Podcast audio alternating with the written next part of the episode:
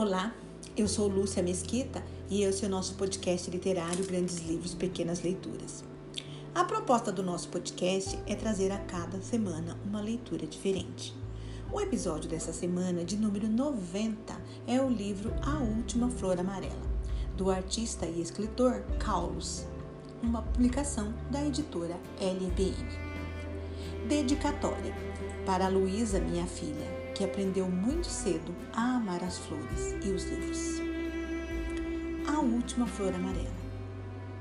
Era uma vez um homem muito sério, ou muito zangado, ou muito zangado e por isso muito sério, ou muito sério e muito zangado, tudo ao mesmo tempo. Um dia, quando voltava para casa depois do trabalho, seu carro enguiçou no meio do caminho. Muito chateado, muito sério, muito zangado, ele deixou o carro e foi para casa a pé. Foi então que resolveu cortar caminho atravessando o parque. Ele nunca tinha entrado num parque. Era um lindo parque que tinha um lago bem no meio.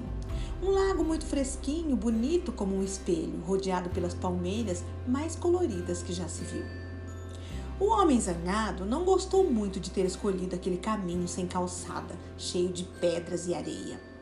Vou sujar os meus sapatos, pensou aborrecido. E lá foi ele mais sério ainda. De repente, bem no meio do caminho, havia um canteiro cheio de flores. Saiam da frente, berrou o homem que estava acostumado a mandar e ser obedecido. As flores balançaram para um lado e para o outro. Talvez tenha sido vento, mas o homem achou que era uma resposta à malcriada. Já lhes mostro o que faço com quem não me obedece. E arrancou a flor azul que estava bem na sua frente, uma das mais bonitas do canteiro. Então aconteceu uma coisa muito estranha.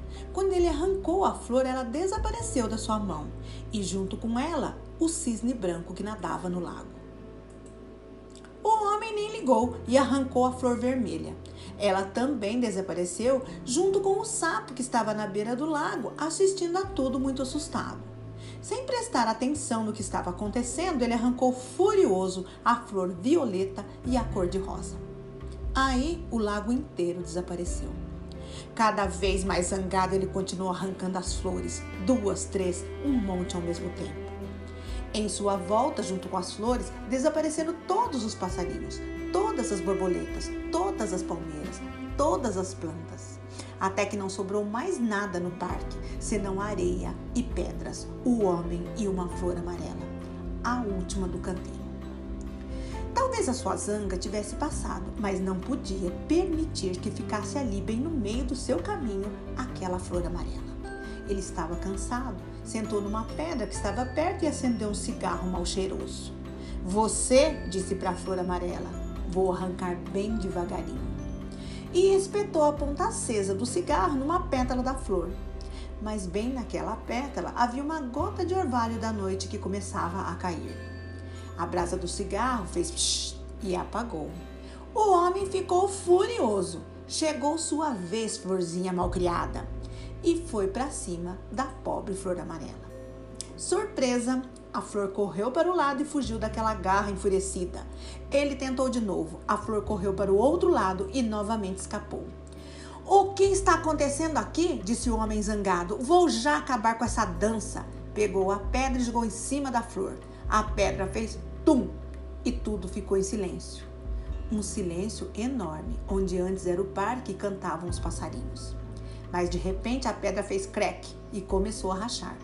E na frente do homem, bem no meio da pedra, a flor reapareceu, toda amarela. O homem, muito sério, deu três passos para trás e disparou feito uma bala na direção da flor. Deu um tremendo pontapé na pobre coitada, catapum! Voaram pedaços para todos os lados. Pedaços do sapato dele que tinha acertado a pedra. Você está abusando da minha paciência, florzinha amarela, gritou o homem vermelho de raiva e pulou com os dois pés em cima da flor. Silêncio de novo. Se alguém passasse por ali, por certo acharia muito estranho aquele homem vermelho de raiva trepado em cima daquela pedra no meio daquele deserto. Mas ninguém passou e ele começou a sentir uma coceira no pé. A coceira foi subindo pela perna, passou pela barriga e terminou no pescoço, quando a flor apareceu toda bonita saindo pelo colarinho dele. Ah, pra que o homem ficou uma fera? Foi soltando a gravata, desabotoando o paletó, a camisa, enquanto tentava segurar a flor que, feito uma cobra, enrolava e desenrolava em volta do corpo dele. A briga durou um bocado de tempo. Quando finalmente terminou, de um lado estava o homem todo rasgado, despenteado e arranhado, e do outro lado, muito murcha, estava caída a flor, muito quieta. Ele chegou perto dela muito desconfiado, devagarinho, levantou uma pétala. Parecia a asa quebrada de um passarinho. A flor não se mexeu. O homem procurou nos bolsos a caixa de fósforo, tirou um, acendeu e aproximou a chama da flor. Ela queimou como uma folha de papel. Ele ficou olhando aquela chama laranjada que soltava uma fumaça muito amarela e muito perfumada. Bem, pensou, agora posso seguir o caminho de casa e olhou em volta procurando o caminho. Eu vinha dali. Não, dali. Ou teria sido dali. Ele não podia saber. Não havia mais caminho. Não posso perder a calma, pensou muito nervoso, olhando para todos os lados. Eu moro do outro lado do parque, depois dos pinheiros. Mas não havia mais pinheiros, não havia mais parque. O sol nasceu e subiu no céu, alaranjado e quente como a chama de um fósforo gigante. O homem ficou andando de um lado para o outro, morto de calor e sede, perdido naquele deserto, sem poder voltar para casa. Enquanto isso, do outro lado do mundo, Pop reapareceu a flor amarela.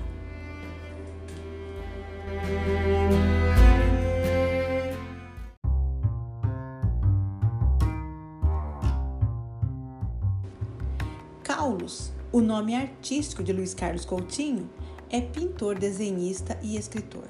Nasceu em Minas Gerais e vive há muitos anos no Rio de Janeiro. Trabalhou como desenhista nas grandes publicações brasileiras e no exterior, com destaque para o Jornal do Brasil e o New York Times. Como artista plástico, fez quase uma dezena de exposições individuais no Museu de Arte Moderna do Rio de Janeiro e diversas exposições coletivas pelo mundo. A última flor amarela recebeu o selo de altamente recomendável para a criança pela Fundação Nacional do Livro Infanto Juvenil em 1994.